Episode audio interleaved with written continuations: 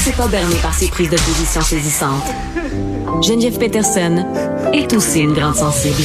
Vous écoutez Geneviève Peterson. Bon, discussion autour des méga constructions qui sont polluantes, échangeurs turco, troisième lien. On apprenait là, que la construction de l'échangeur turco euh, générait pas moins de 155 000 tonnes métriques de CO2 dans l'atmosphère. Ça, c'est après les mesures d'atténuation. Et euh, ce qu'on nous dit, hein, parce que c'est ce qu'on nous dit, c'est que les trois quarts de cette pollution auraient été compensés par l'achat de crédit carbone. Hein. Euh, Puis ça, c'est un peu le même principe. Là, genre, euh, tu prends l'avion, t'achètes des crédits carbone, on plante des arbres. C'est comme l'affaire qu'on fait pour se donner bonne conscience. Euh, on sait là que le gouvernement, euh, bon, euh, beaucoup misé là-dessus, le reboisement, le troisième lien. Justin Trudeau aussi a été toute une controverse à propos du plantage d'arbres. Là.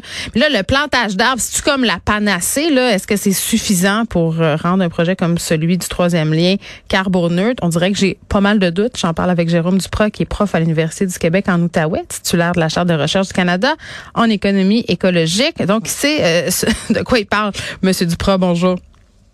Bonjour.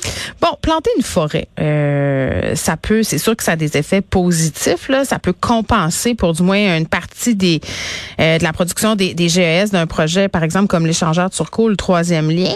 Mais euh, un, est-ce que c'est est-ce que c'est possible, premièrement, de planter autant d'arbres, de planter assez d'arbres pour que ça ait un effet comme notoire?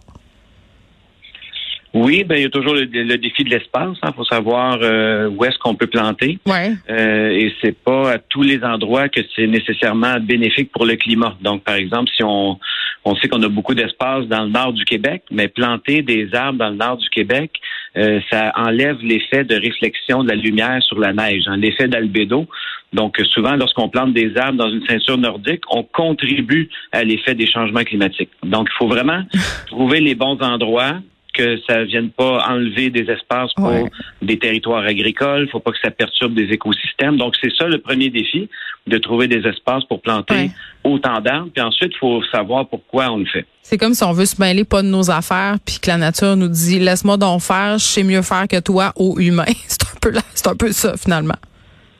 Oui, puis moi, je j'utilise un terme qui est peut-être un petit peu fort, mais c'est le, colonialisme vert, c'est-à-dire que de débarquer ah. un endroit et de dire c'est bon de planter des arbres, on en met partout, sans considération des écosystèmes qui sont en place, ni ah euh, des, euh, des gens qui habitent sur ce terrain-là. Donc, on, on en a vu ici au Québec, on en voit plus à l'échelle internationale où on va planter des monocultures dans des territoires traditionnels, puis on perturbe vraiment les façons de faire de population locale. Donc, il hmm. faut vraiment faire attention et bien planifier ces projet de plantation d'arbres. Oui, parce que c'est souvent ça qu'on nous présente euh, un peu pour se dédouaner, puis ça apparaît bien en point de presse. Mais, mais c'est ça. Là. là, au niveau du troisième lien, échangeur turco, planter des arbres, est-ce que ça peut réellement rendre ces projets-là carboneutres?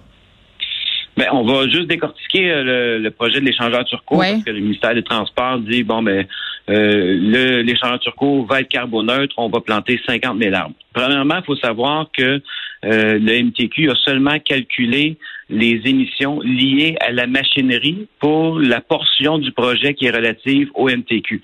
Donc, on n'a pas calculé les émissions de gaz à effet de serre pour la production de béton, ni ce qui était relatif au promoteur. Oh, donc, déjà, on regarde pas l'ensemble des émissions du projet.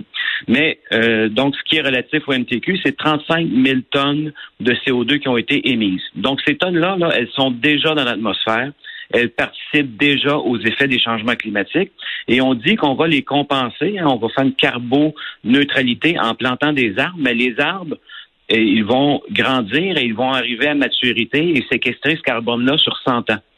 Donc, présentement, les tonnes qui sont déjà dans l'atmosphère contribuent à la dynamique des changements climatiques. Et pendant ce temps-là, ben, les, le, le, carbone se séquestre très tranquillement. Donc, c'est pas du tout une carboneutralité.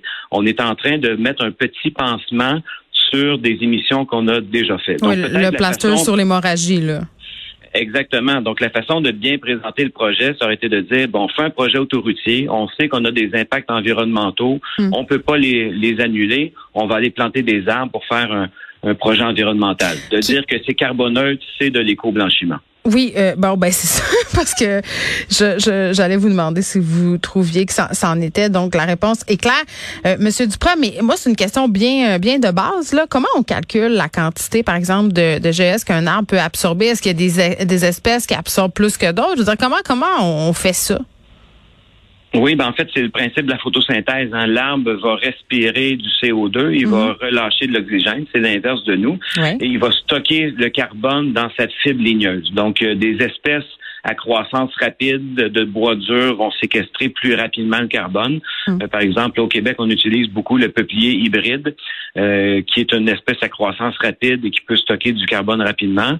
Euh, ensuite, il faut pas non plus se tourner vers une seule ou un petit groupe d'espèces pour planter pour le carbone, parce que lorsqu'on plante un arbre, il est en terre pour de longues années. Donc, hum. il faut penser aussi à la santé de l'écosystème et planter une, variété d'arbres. Ceci dit, c'est quand même, on, on, a des bons euh, les, taux de croissance sont assez bien connus, puis on est capable de faire des estimations qui sont assez euh, représentatives de la réalité. Bon, reparlons de la fameuse euh, promesse de Justin Trudeau, là, c'est 2 milliards d'arbres en 2019. Là, je faisais un peu référence en début d'entrevue. Là, on a appris là, que la quantité d'arbres qui a été réellement plantée, c'est vraiment pas celle-là, mais, mais tu sais, 2 milliards d'arbres, vous me disiez tantôt, il faut prendre, c'est pas juste de planter des arbres, c'est où on les plante, qu'est-ce qu'on a comme résultat quand on les plante, est-ce qu'on perturbe les écosystèmes système.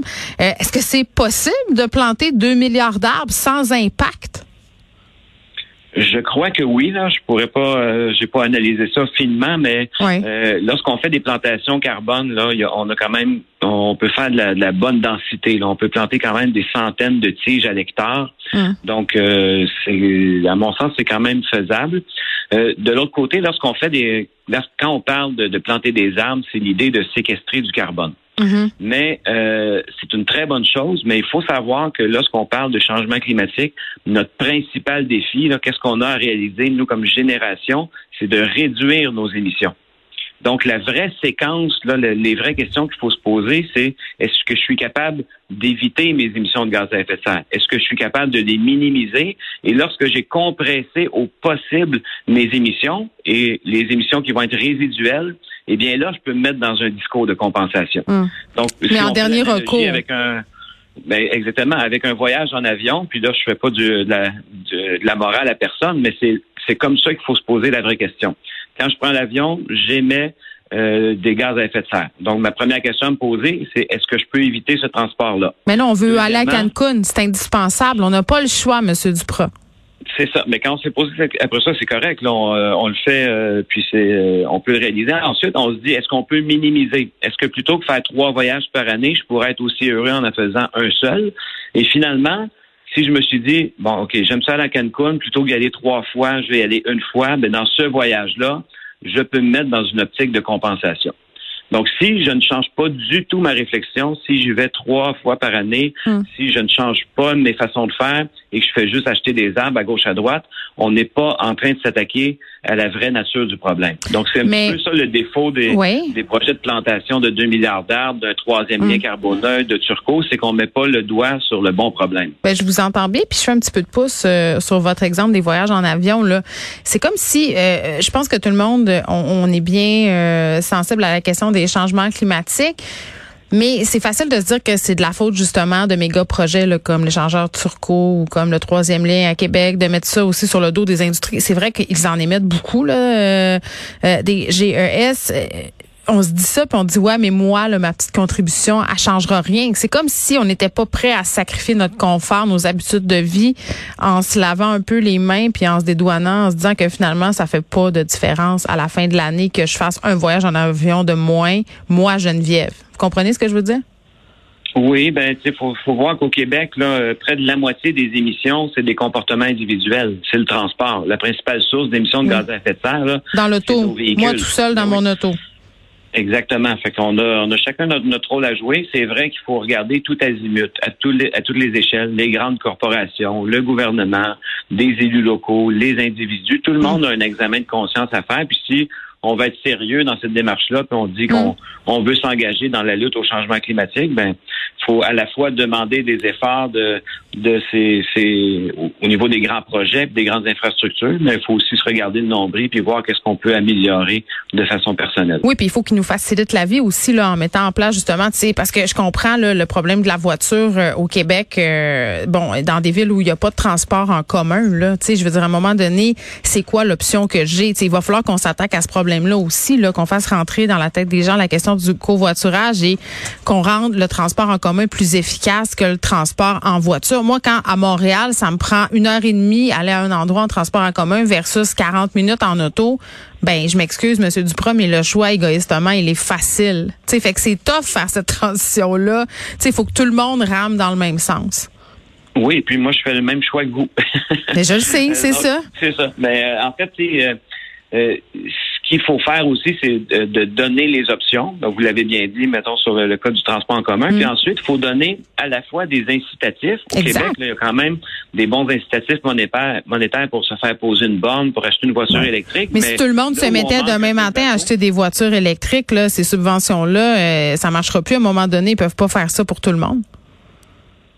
Euh, ben, dans, le plan pour une, économie verte, il y a quand même de, grands budgets qui sont dédiés à, l'électrification des transports. Puis on est capable d'absorber beaucoup de, ces éléments-là. Mais le point que je voulais faire, c'est mm. que euh, il faut jouer sur deux tableaux. Il faut donner les options, les incitatifs, mais de l'autre côté, il faut aussi mettre certaines contraintes. Aujourd'hui, là, la personne qui s'achète un, SUV avec des, des grandes quantités de d'émissions mm. très énergivores, ben il n'y a pas une surtaxe à payer. Donc, c'est là le courage politique qu'on aurait besoin, c'est de dire, ben, d'accord, vous pouvez avoir des, euh, des comportements qui, euh, qui ont des impacts sur l'environnement, mais il faudra payer pour le faire. Donc, on est vraiment aujourd'hui toujours dans le bonus, mais on n'est pas dans le malus. Hmm. Et c'est ça qui retarde un petit peu notre action dans une transition énergétique et écologique. Très bien, Jérôme Duprat, merci, qui est prof à l'Université du Québec en Outaouais. Eh bien, merci à vous. Bonne journée. Au revoir. Vous écoutez Geneviève Peterson. Cube Radio. Vincent Dessoureau est de retour. Allô? Hey, je vais faire un petit peu de pouce sur ce que